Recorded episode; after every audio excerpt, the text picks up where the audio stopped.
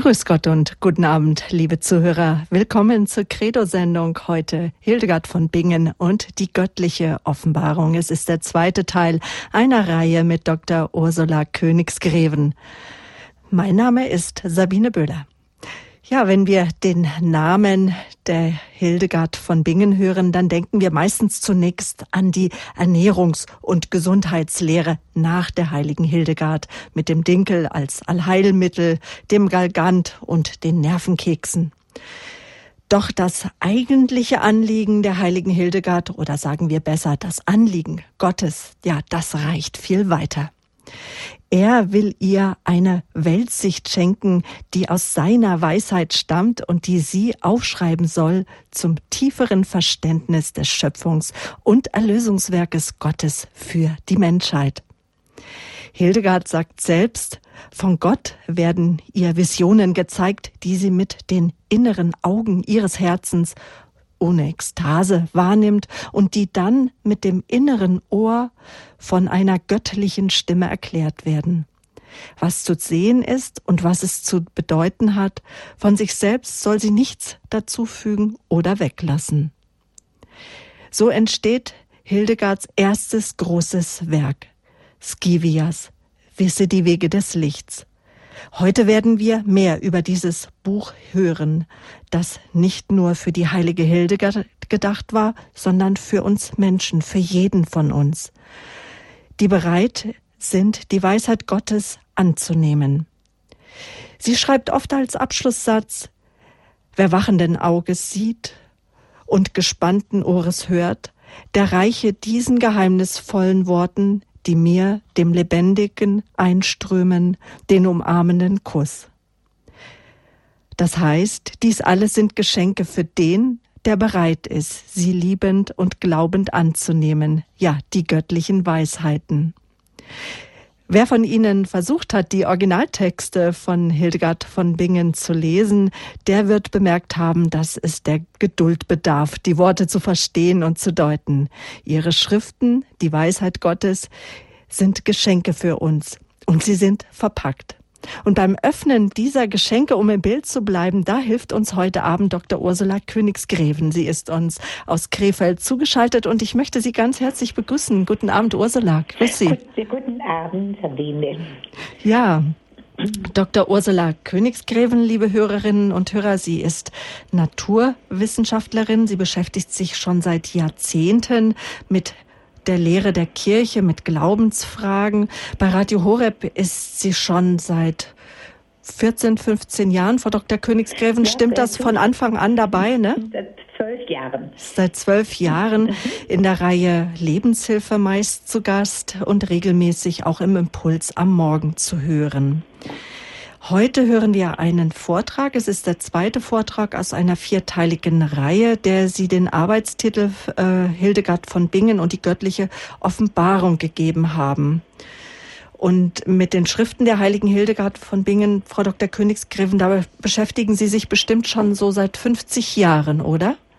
Ja, das kann man so sagen. Ähm, ich habe mir alle ihre Bücher äh, im Laufe der Jahre nicht nur gekauft, sondern auch gelesen und durchstudiert und unterstrichen und äh, gemarkert, wie man heute sagt, mhm. ja, um immer tiefer in diese ganzen Dinge reinzukommen und mich einzuhören und meinen Glauben wachsen zu lassen. Und wie sind Sie damals auf die Schriften gestoßen? Weil das war ja noch vor dem großen Geburtstag, wo es auf einmal sehr, sehr viele Schriften gab. Ja, das stimmt. Mein Vater hatte dieses Buch äh, irgendwie entdeckt und es stand bei uns im Bücherschrank und äh, hat mich dann irgendwie angezogen. Ich weiß auch nicht genau, ob ich mit meinem Vater schon mal darüber gesprochen habe, aber es, ich habe dadurch entdeckt, zumindest dieses erste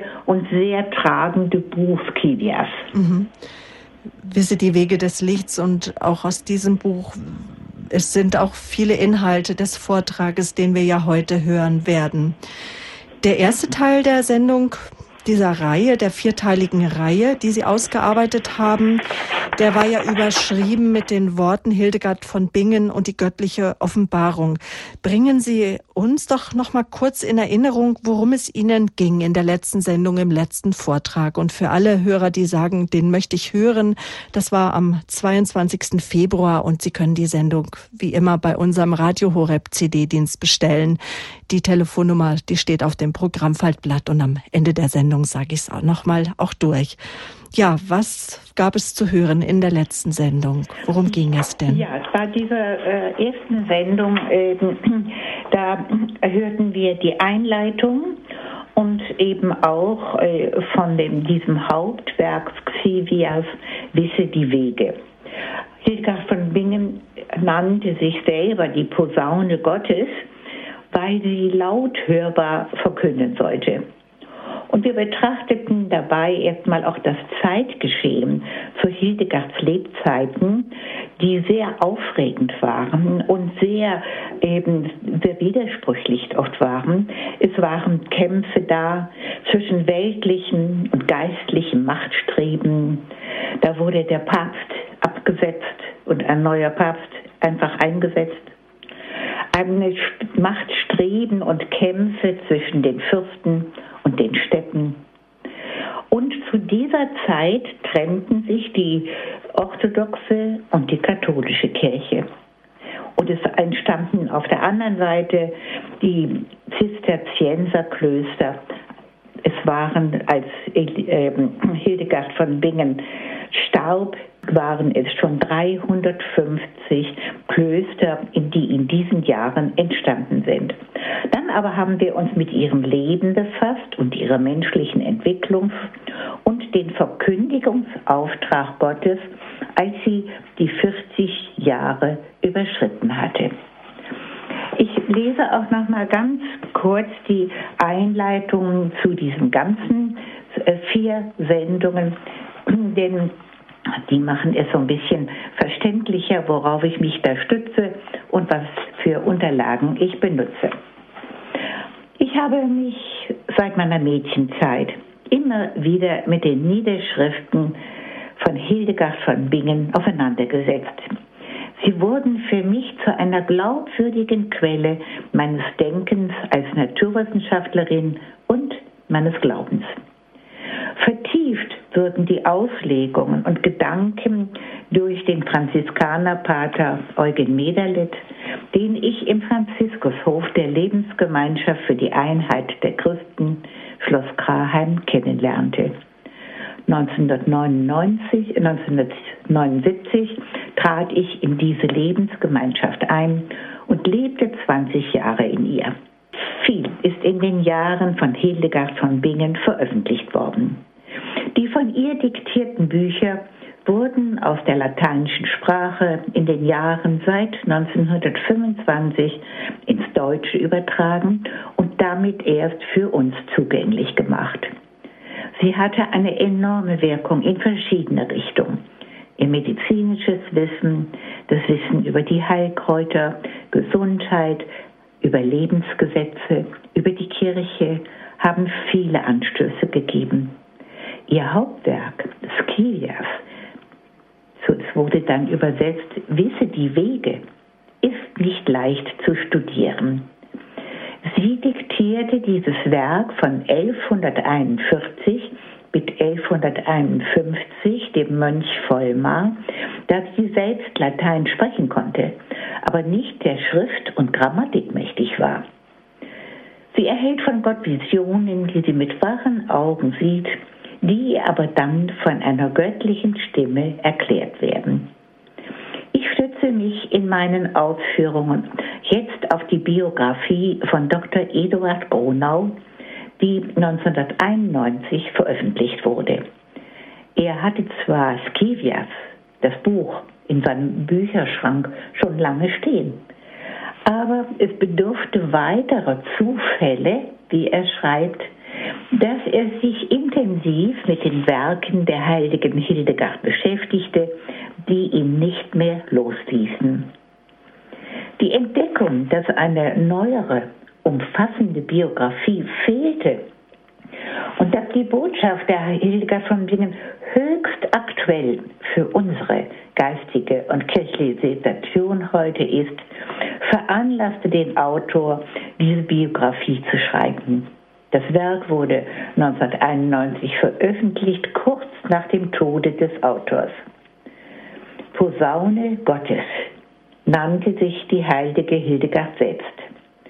Prophetissa Teutonica wurde sie von manchen Zeitgenossen genannt. Lehrerin der Kirche nennt man sie heute, nachdem schon bald nach ihrem Tode ihre Stimme nicht mehr gehört oder ihre Aussagen missdeutet wurden. Und so nannte Eduard Gronau seine Veröffentlichung Hildegard von Bingen 1098 bis 1179 prophetische Lehrerin in der Kirche an der Schwelle und am Ende der Neuzeit.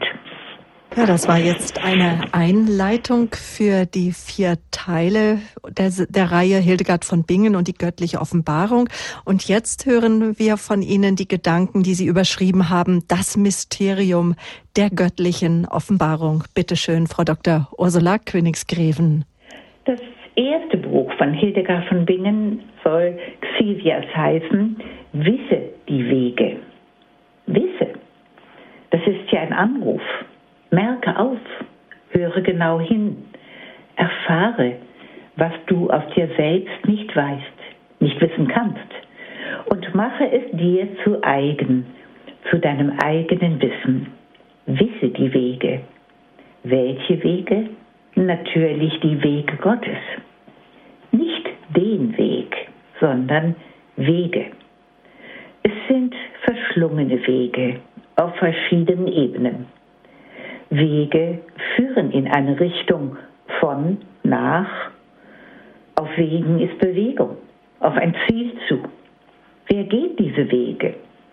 Gott geht sie.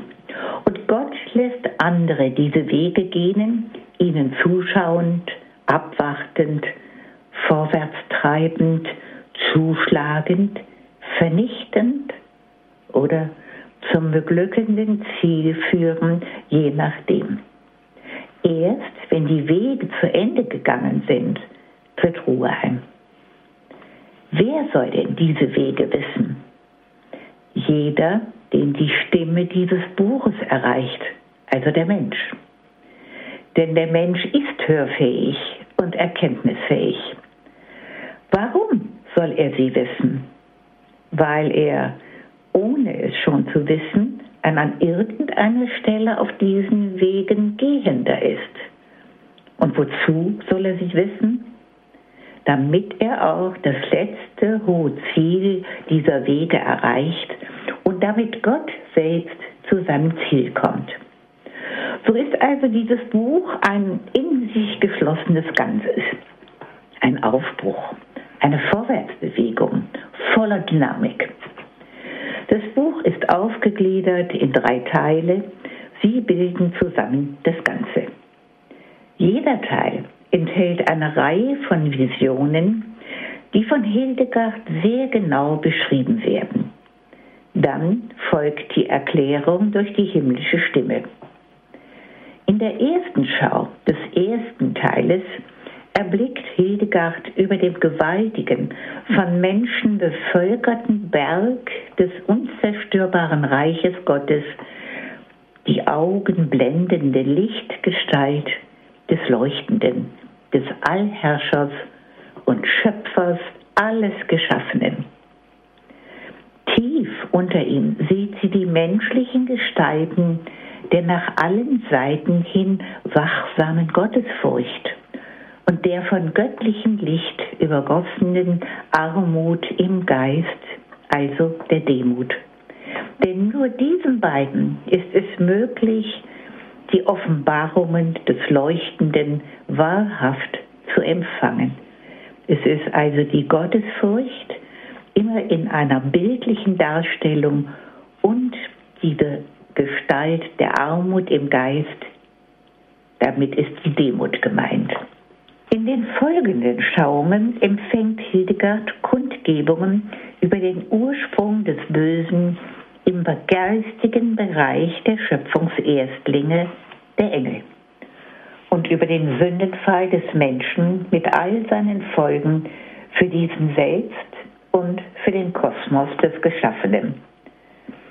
Sich selbst erlösen kann dieser in sich gespaltene Mensch nicht, aber das in weiterer Schau bloßgelegte Elend der Sünde und der Todesbedrängnis lassen ihn nach Erlösung Ausschau halten. In der Schau der Synagoge, Sie wissen, dass die Synagoge ja zu Israel gehört, dass der Schöpfer im harten Bund des Gesetzes den Menschen die notwendige und schon geplante Erlösung aufweisen sollte.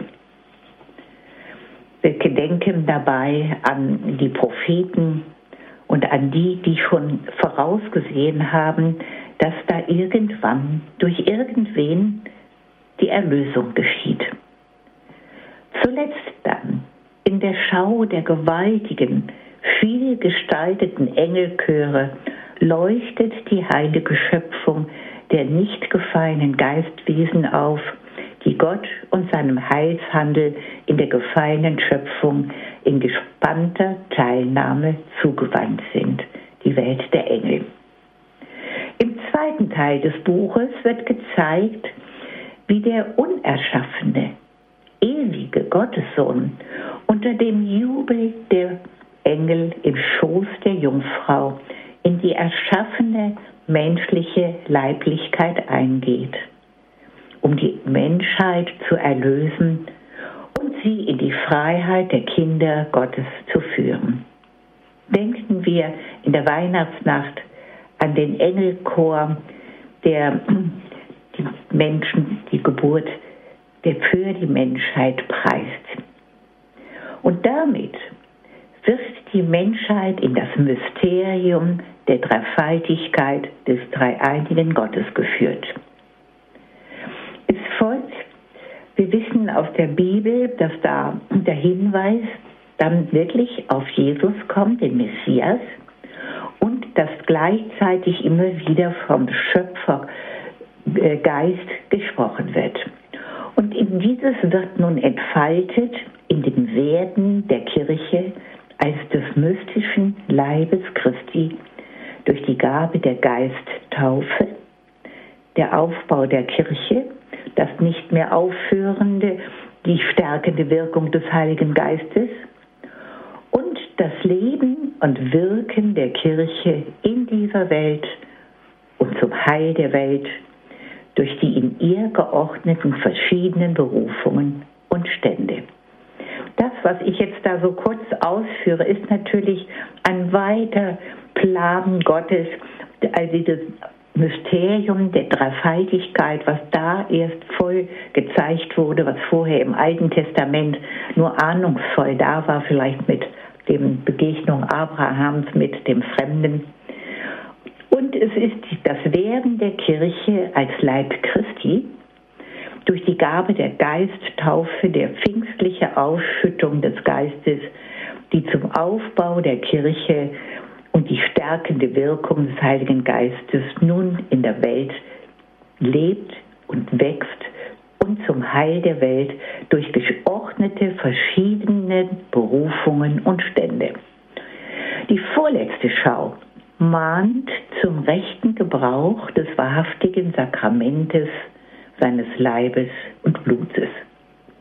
Und die letzte Schau in diesem zweiten Teil des Buches zeigt, dass am Ende der Zeit Gott dem Satan Macht gegeben hat, auf hinterhältigste Art und Weise die Menschen zu verführen und sogar die Gläubigen durch seine Versuchungen zu gefährden.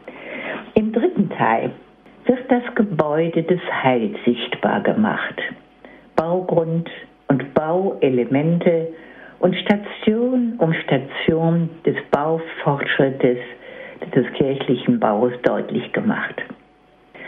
An einer, das wird also alles in Bildern dargestellt, die wieder erklärt werden und die diesen großen Plan Gottes darstellen und wiedergeben. an einer vom Sitz des Leuchtenden, der Sitz des Leuchtenden, also des Schöpfers, des Vaters, her lang hinziehenden Mauer, unerschütterliche Turm des göttlichen Ratschlusses, den denn das Heilshandeln Gottes, die symbolische Darstellung der fortschreitenden Selbstoffenbarung Gottes. Diese Selbstoffenbarung Gottes kann wir auch und wird auch in den äh, Briefen auch von Paulus als geheimnisvolle Eröffnungen dargestellt. Das ist diese, was hier steht, diese Selbstoffenbarung Gottes, die, die beginnt im Alten Bund, ist dann im Evangelium erfüllt, wird von den Lehrern der Kirche weitergegeben, indem sie Erkenntnisse Gottes vermitteln. Die Mauer stellt die Notwendigkeit rechtlicher Ordnungen und lebenserhaltender sittlicher Grundhaltungen dar, ohne die das Menschengeschlecht nicht existieren kann. Sie können also so ein bisschen sehen und ahnen, dieser sogenannte Sitz des Leuchtenden, also des Schöpfers, des Vaters, dass da eine Mauer hinzieht. Diese Mauer ist das mit einem Symbol der Turm des göttlichen Ratschlusses. Denn Gott hat seine Pläne, hier genannt das Heilshandeln Gottes, und diese symbolische Darstellung ist eben in diesem Turm ausgedrückt und es wird dann entwickelt vom Alten Bund über die Evangelien, von den Lehrern der Kirche weitergegeben, auch den Väter, Schriften und so weiter, in dem immer weiter Erkenntnisse Gottes vermittelt werden. Bringe ein Beispiel, zum, zum Beispiel von einer Vision von Hildegard über die Weisheit, wie sie das so sieht und dargestellt wird. Sie sieht eine überaus schöne Gestalt, die das Bild der Kraft von jeglichem Geschöpf im höchsten Vater war. Also schon ein Bild von davon, der Weisheit. In seinem Ratschluss, in diesem Ratschluss der Weisheit, schuf sie die Ordnung aller geschaffenen Gebilde im Himmel und auf Erden. Wir können da an den Kosmos denken, an die Sterne, die Planeten. Wir können an die Milchstraße denken, also diese geschaffenen Gebilde im Himmel und alles auf Erden. Als herrlicher Schmuck leuchtet sie in Gott als vollendeter Schritt im Reigen der übrigen Gotteskräfte. Das war jetzt die Gotteskraft der Weisheit, aber es sind noch viele weitere Gotteskräfte da, denn sie ist in innigster Umarmung Gott vereint im Dreierrhythmus der Liebe. Sie schaut in die Welt, die Weisheit, also sie schaut in die Welt zu den Menschen herab, weil sie die, die ihr folgen wollen, immer da unter ihrem Schutz leitet und bewahrt. Alles sieht und erwägt sie, wie das Auge des Menschen alles beurteilt was sich ihm darbietet. Die Gestalt ist mit einer goldenen Tunika bekleidet. In der Mitte ist sie geschmückt mit grünen, weißen, roten und goldenen Gemmen. Das waren ja wie so Nadeln, die das Kleid zusammenhingen. Und dann ist die Symbolik da. Grün steht für die Patriarchen und Propheten, weiß für die Jungfräulichkeit der Jungfrau Maria Rot die Farbe der Märtyrer und die Liebe des Heiligen Geistes im Gold funkelnden Glauben. Wir ahnen, wie diese Symbole in ihrer vertieften Bedeutung wichtig sind, die ja Hildegard so gezeigt und erklärt werden und die über ihren Verstand weit hinausreichen. Andere Schauungen zeigen die grundlegenden Fundamente aber in der Zeit noch werdenden und wachsenden Kirche, in welcher sich von der Säule der Menschheit des Erlösers das Ringen um die Menschenseelen auswirkt. Wir wissen, dass das ganze Ringen Jesu in seinem Leben ja um diese Erlösung, dass wirklich ein Ringen um die Menschenseelen war, dass sie an ihn als Messias und Erlöser glauben können. Ein Bollwerk aber gegen die nicht aufhörenden Zerstörungsversuche Luzifers. Doch muss die Kirche erst noch den letzten Ansturm der gottfeindlichen Finsternismächte durchstehen, die infamen Gräuel der Lüge und der brutalen Gewalt, die Epochen der Endzeit, bis der große Tag der Offenbarung Gottes anbricht und eine erneute, von Gott durchlichtete Schöpfung dasteht. Selbstverständlich stellen die Bücher der heiligen Hildegard an den heutigen Leser einige Anforderungen.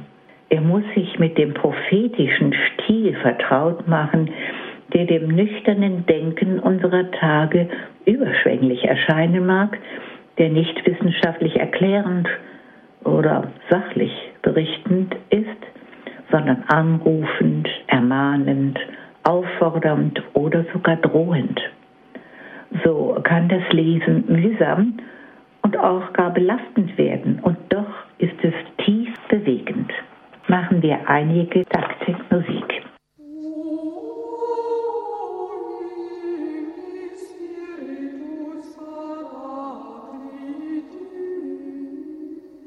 Das waren Gesänge der Benediktinerinnen aus der Abtei St. Hildegard in Bingen.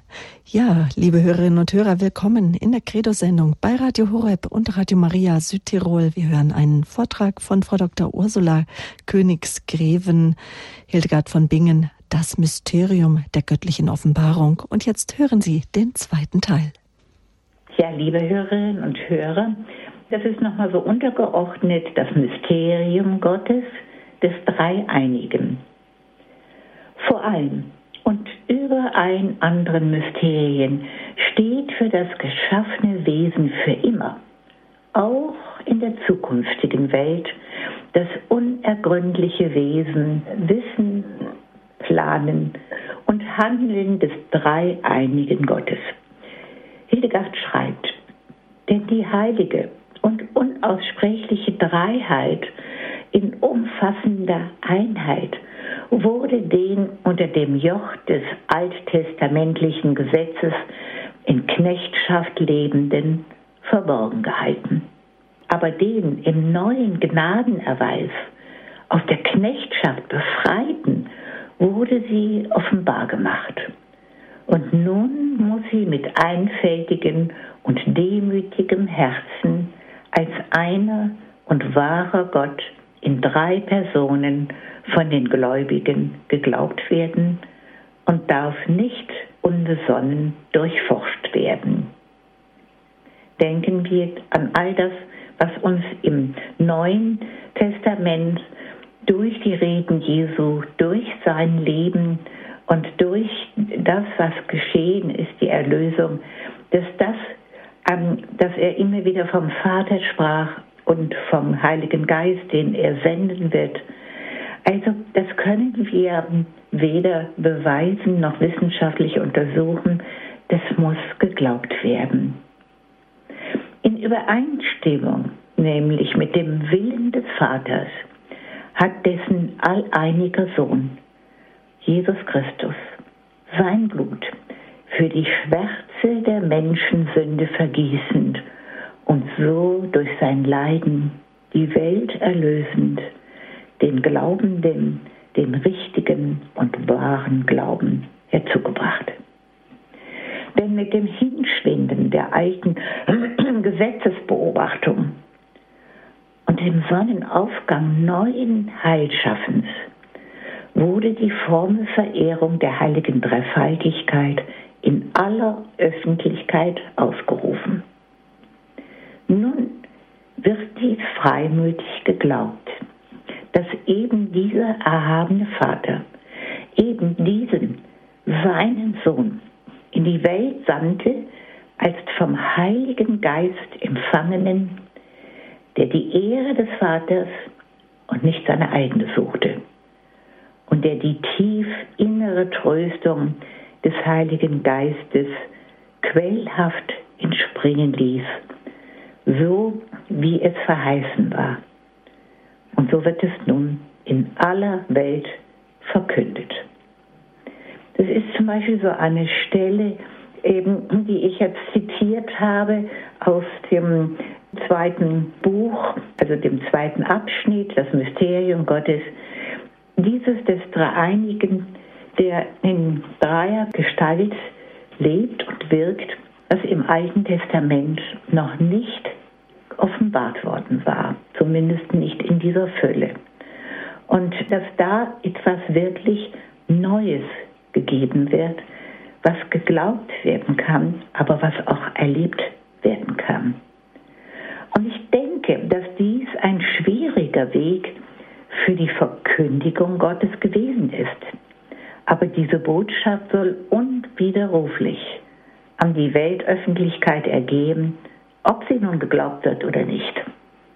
Hildegard schreibt dazu, diese Dreieinigkeit ist von so unaussprechlicher Herrlichkeit und Macht, dass sie weder in der Größe der Majestät noch in der Erhabenheit ihrer menschlichen Geistesweisheit in Grenzen festgelegt werden kann. Es ist also diese Dreieinigkeit, sagt sie, ist von so unaussprechlich, man kann nicht aussprechender Herrlichkeit und Macht, dass sie weder in der Größe der Herrlichkeit dieser Majestät noch in ihrer menschlichen Geistesweisheit in Grenzen überhaupt festgelegt werden kann. Weiterhin ist der Mensch dieser Offenbarung Gottes gegenüber immer darauf angewiesen, dass sich sein Herz in vertrauendem Glauben öffnet, weil Gottes Offenbarung auch in Jesus Christus immer noch in Verhüllung geschieht, sowohl in der Inkarnation, also der Menschwerdung, wie auch in der Passion und in der Auferstehung das wahre Geschehen und die heilschaffende Bedeutung dieser Ereignisse auf der Bühne des Menschheitsdramas lassen sich nicht mit menschlichen Erkenntnismitteln objektiv feststellen. Es muss geglaubt werden, bevor es zur Wirksamkeit kommen kann. Es ist ein sehr wichtiger Satz. Es muss geglaubt werden, bevor es zur Wirksamkeit kommen kann. Und wir können für alles in der Kirche sagen, erst wenn wir glauben, die Bereitschaft haben zu glauben, können wir die Wirkungen, die da, dadurch ausgelöst werden, überhaupt erst sehen, beobachten, erleben. Ein tiefer Grund ist auch, weil die Stellung Gottes als des Schöpfers über den Geschöpfen, die Hoheit, würde Ehre Gottes ist verlangen, dass das geistbegabte Geschöpf ihn in gläubiger Verehrung so ehrt, wie es für ihn angemessen ist, gegen Satan, dem großen Verführer der Menschen. In der Schau Hildegards am Anfang des dritten Teiles von Zivias lesen wir, dass du aber siehst, dass von dem auf dem Thron sitzenden ein gewaltiger, goldfarbener Lichtbogen ausgeworfen wird, dessen Ausmaß du überhaupt nicht zu fassen vermagst. Das bedeutet, von dem allmächtigen Vater wird eine äußerst starke Machtausübung und ein allerkühnstes Werk weithin ausgebreitet alles in seiner Macht zusammenhaltend, mit der er in seinem Sohn Wirkende ist. Ihm hatte er immer in der Majestät göttlichen Wesens bei ihm, bei sich durch ihn alle seine Werke aufstellen, vollendend, schon vor der Welt und in der Welt seit ihrem Anbeginn. Das, was Johannes in seinem Evangelium aufrott, er war in der Welt. Er war schon vorher da. Alles ist durch ihn geworden. Und nichts, was geworden ist, wurde ohne das Wort, ohne Jesus Christus geschaffen. Und das Ausmaß dieser seiner Herrlichkeit vermagst du mit keiner Vernunft zu fassen. Es geht allein, dass Gott unvergleichlich und unfassbar ist in seiner Gewalt und unbesiegt und wunderbar in seinem Werk. In einem Brief schreibt Hildegard, als Gott die Welt erschaffen wollte, neigte er sich in tätlicher Liebe herab. Alles Notwendige sah er voraus, gleich wie ein Vater seinem Sohn das Erbe bereitet. Und er stellte so in glühendem Liebeseifer alle seine Werke. Und da erkannte die Schöpfung in allen diesen Arten und ihren Formen den Schöpfer. Denn die Liebe war im Anfang dieser Schöpfung, da Gott sprach, es werde und es ward. Wie in einem Augenblick wurde die ganze Schöpfung durch sie gebildet, aber nicht in einem zeitlichen Augenblick, sondern im Umfassenden der Liebe. Bei Hildegard ist es die Freiheit der Liebe, der innertrinitarischen, innergöttlichen Liebe, die sich aus Liebe die Schöpfung erschafft und als Liebe in die Schöpfung ergießt. Gott sieht aber auch die geistige Rebellion in der Überheblichkeit des eigenen menschlichen Denkens. Gott warnt ihn, denn diese Haltung ist für den Menschen gefährlich, selbstzerstörerisch. Sie gehen ins Verderben. Diese Sätze könnte auch auf unsere Zeit gelten. Die Prophetin Hildegard schreibt durch Schauung beauftragt nieder, was ohne göttliche Offenbarung unbekannt wäre, aber bekannt gemacht werden soll, was Geheimnis ist, aber enthüllt werden soll, und zwar schon längst der Kirche zu wissen anvertraut wurde, aber allzu oft von den Menschen wieder zugedeckt und missachtet wird. Deshalb soll es wieder zu Bewusstsein gebracht werden, deutlich verkündet werden, in mittelbaren, verstehbaren, eindeutigen Worten. Skevias nennt diese Mitteilung der Heiligen Schrift folgend Mysterien, Geheimnisse, Gedanken, Pläne, Willensrichtungen, Wissenstatbestände, die nur Gott selber kennt. Nicht einmal die Engel wissen sie von sich aus. Sie wurden und werden bekannt, wann und wie und soweit es Gott selber will und sie kundtut. Sie werden mit dem Wort Mysterium bezeichnet, also Geheimnis, weil sie letztlich Gottes ewiges Eigentum sind, weil ihnen Heiligkeit, göttlicher Geheimnischarakter anhaftet und weil bei aller Offenbarung eine letzte zu glaubende Unergründlichkeit bleibt. Es sind Realitäten, in deren Bereich wir existieren, deren Auswirkungen wir ausgesetzt sind, sie auch irgendwie spüren, die wir aber nicht erkennen können und auch nicht richtig deuten können, bis sie uns von der allein zuständigen höchsten Stelle bekannt gemacht und gedeutet werden. Dann gibt es zwei Verhaltensweisen.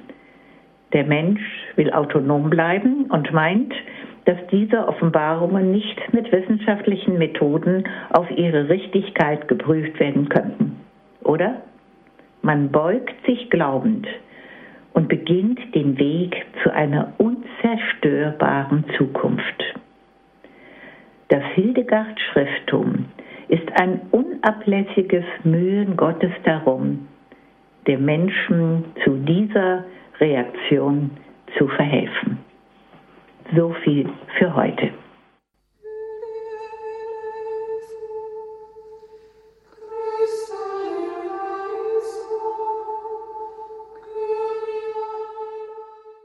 Sie hören Radio Horeb mit der Credo-Sendung. Wir haben gerade einen Vortrag gehört von Frau Dr. Ursula Königsgräven, Hildegard von Bingen, das Mysterium der göttlichen Offenbarung. Frau Dr. Königsgräven, wir haben vorhin schon mal ganz kurz auch darüber gesprochen, dass die Worte der heiligen Hildegard ein Stück weit auch in die heutige Zeit übersetzt werden müssen. Sie haben das in Ihren Ausführungen versucht, das Mysterium, das Geheimnis Gottes, des Dreieinigen, das war die Überschrift Ihrer letzten Ausführungen.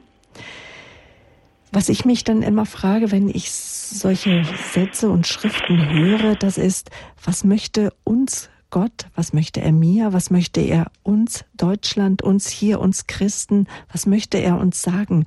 Was ist sein Geheimnis heute für uns, was er uns offenbaren möchte?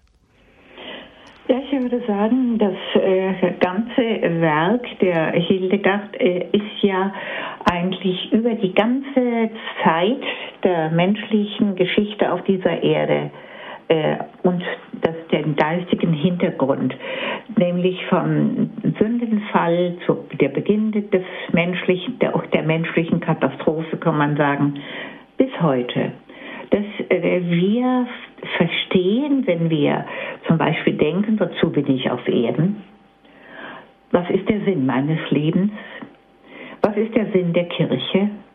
Warum soll ich glauben? Warum? Wie ist dieser Gott zu verstehen, der, den wir als Schöpfer nennen und so weiter, dass er uns in dieser schwierigen Situation etwas tiefer verstehen lassen möchte, das Geheimnis eigentlich um unser Menschsein und dieses Ziel, wohin das Menschsein eigentlich führen soll. Das ist natürlich eine, ein Riesenbogen, der da geschlagen wird, über den wir meistenteils äh, im normalen Leben nicht nachdenken. Und mir ist es aber so ganz wichtig, und es scheint ja auch Gott so wichtig zu sein, dass wir über diese Zusammenhänge nachdenken und dass er uns diese Geheimnisse anvertrauen möchte, wenn wir uns für sie öffnen. Dann könnte man vielleicht so als nächste Frage auch anschließen, ja, was ist denn unser Ziel? Was ist der Sinn der Kirche? Was ist das Ziel der Menschen in der Kirche und mit der Kirche?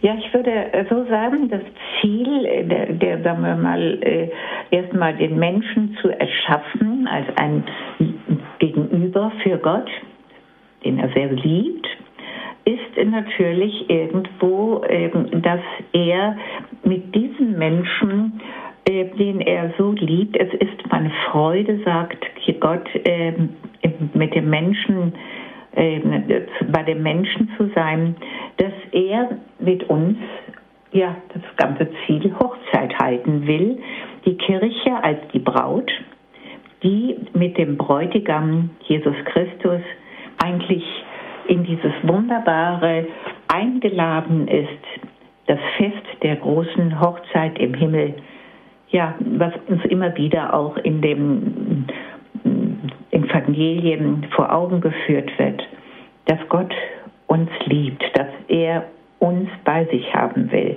und dass er uns auch sogar Aufgaben geben wird. Sie kennen die Stelle, wo die Apostel fragen, was bekommen wir? Wir haben alles verlassen und sie werden auf Thronen sitzen und Recht sprechen, Gerechtigkeit. Das ist eine, sie werden große Aufgaben haben, göttliche Aufgaben. Das heißt, Gott hat einen großen, großen Plan mit der Menschheit die er liebt und die er erlöst hat aus ihrer ähm, ja, aus der Freiheit gewonnenen Entscheidungsfähigkeit für gut, aber auch für böse. Mhm. Hängen geblieben ist mir dann aus Ihrem Vortrag auch noch der Satz, dass Sie gesagt haben, Gott sieht aber auch in uns eine geistige Rebellion in der Überheblichkeit des eigenen menschlichen Denkens. Aber Gott hat uns ja aber auch das Denken geschenkt.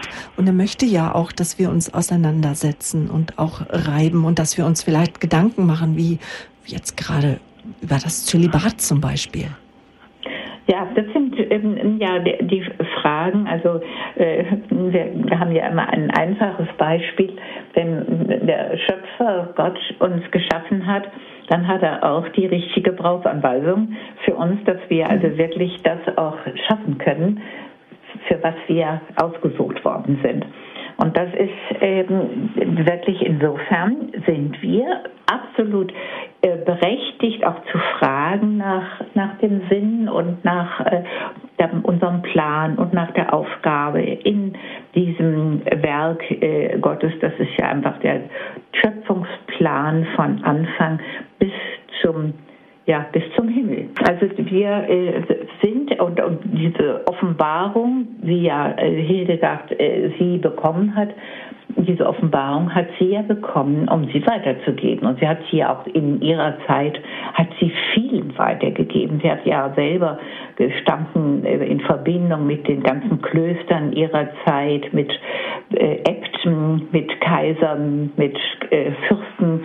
Und alle haben natürlich die Fragen, was will Gott, was soll ich tun, wie soll ich leben, wie soll ich entscheiden und haben dann äh, von dem geistigen, man würde sagen, von den Erkenntnissen, die Gott der Hildegard von Bingen gegeben hat. Sie hatte ja auch so etwas wie ein zweites Gesicht, dass sie, sagen wir mal, erkennen konnte, äh, Sünden in Menschen und auch manchmal die Wege, die vor ihnen lagen, äh, dass sie das alles verkündet hat. Und da sind auch ganz viele Briefe wunderbare Briefe, die eben aus den Schwierigkeiten klösterlicher Situation oder auf äh, Machtmenschlicher menschlicher Schwierigkeiten kommen und die von ihr durch Gottes Geist um Rat bitten. Also ähm, Gott will uns helfen, dass wir unser Ziel erreichen. Jetzt könnte man da wiederum fragen, was ist unser Ziel? Also das Ziel ist doch eigentlich, dass wir lieben, uns der Liebe hingeben, uns Gott hingeben, uns dem Menschen hingeben, die Liebe. Ja, so würde ich auch äh, sagen. Also äh, das ist und wenn äh, Gott der die Quelle der Liebe ist, dann begeben wir uns mit unserer Liebe oder mit dem Geschenken der Liebe, begeben wir uns an diesen Quellfluss und ähm, können uns mit ihm vereinigen. Und das ist eigentlich genau das, was wir heute als wissen, dass wir alle eigentlich eine ganz große Sehnsucht nach der Liebe haben, nach der Liebe der, der äh, unergründlichen, tiefen Liebe, die nicht abhängig ist, nicht Bedingungen macht, sondern die einfach da ist und und von der wir wirklich auch wissen dürfen, dass Gott uns liebt. Er hat uns geschaffen, er liebt uns. Und er liebt uns auch, auch an den Stellen, wo es uns schwerfällt, wo wir schwach werden, wo wir sündig sind, wo wir absolut nicht das sind, was wir eigentlich sein sollten, könnten. Also das ist etwas Wunderbares, dass wir in dieser, zu dieser Liebe aufgefordert sind. Mhm. Und die Liebe, und das ist so schön, was ich als Biologin weiß, dass eigentlich im Grunde immer eben die, die Erfüllung eben und die auch in der ganzen Natur ist, was, was wir Hochzeit nennen, die zur Frucht führt. Jede Blüte ist eigentlich ein Bild für das, dass sie zur Frucht werden will und so weiter. Es ist etwas Wunderbares um die Liebe und um das, was aus der Liebe entstehen soll. Und er stellte so in glühendem Liebeseifer alle seine Werke. Ja, so kann man es ausdrücken. Und wir sind mhm. dabei, so vieles zu zerstören. Weil wenn wir nicht die Liebe leben, sondern eben Habsucht und äh, der, der gierig sind nach allem, wenn wir immer alles aufhäufen wollen, äh, dann sind wir nicht auf der guten Pfad der Liebe, sondern dann sind wir im Egoismus und in der Zerstörung. Wozu wir aber auch in der Lage sind, durch unsere Klugheit und durch unser Können und auch durch die Verführung Satans, der ein Meister in der Zerstörung ist.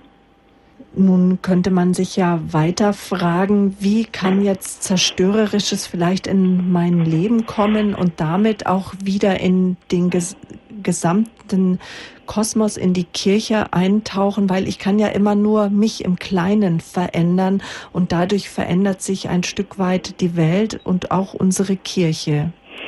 Ja, wir haben äh, also die dritte Sendung, die hatte dann äh, das Thema das Mysterium des des Bösen mhm. und das Mysterium des Menschen. Und die vierte Sendung, die hat äh, dann das große Thema auch immer das Mysterium, also das Geheimnis der Geschichte und das Geheimnis der Kirche. Und ich habe diese Einteilung äh, so übernommen aus dem, äh, aus dem Kapitel des Buches von dem Pfarrer Gronau. Mhm. Und ähm, es geht mir also wirklich um die Menschheitsgeschichte, weniger um die alle anderen Themen der Veröffentlichungen der Hildegard wie ihre medizinischen und so weiter. Da, da habe ich mich nie so sehr mit eingelassen. Da weiß ich einiges drüber und kann mir auch immer wieder nachschauen. Aber äh, mir ist eigentlich äh, besonders äh, das Wichtige, diese Antworten um die Menschheitsgeschichte von Gott aus gesehen zu verstehen. Mhm. Und wer neugierig geworden ist, die nächste Sendung, die ist am 19. April, auch 20.30 Uhr. Das Mysterium des Bösen ist dann der Titel.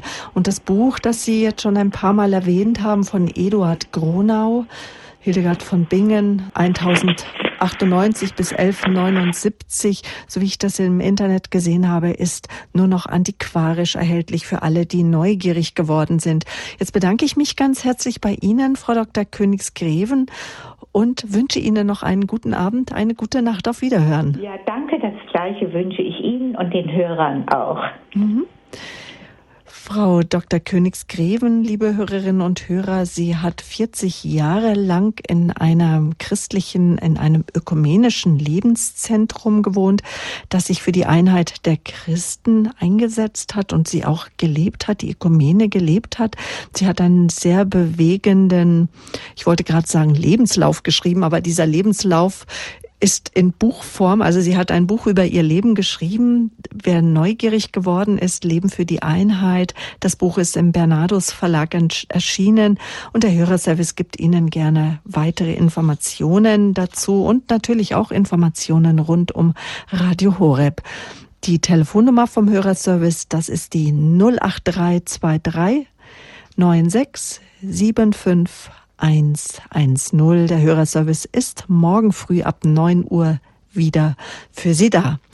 Die Sendung, die Credo-Sendung, die ist aufgenommen worden. Die können Sie sich herunterladen von unserer Homepage horeb.org. Aber vielleicht haben Sie auch schon längst unseren Podcast abonniert und die Sendung kommt immer beim Herunterladen sofort auf Ihren Computer. Eine CD können Sie sich natürlich auch anfordern per Mausklick horeb.org. Das ist unsere Webadresse oder Sie holen sie sich, bestellen Sie sich bei unserem Radio Horeb CD-Dienst 08323 96 75 120. Hören Sie uns zu aus Italien, Österreich, der Schweiz oder anderen umliegenden Ländern. Die deutsche Vorwahl ist die 0049. Schön, dass Sie mit dabei waren. Mein Name ist Sabine Böhler.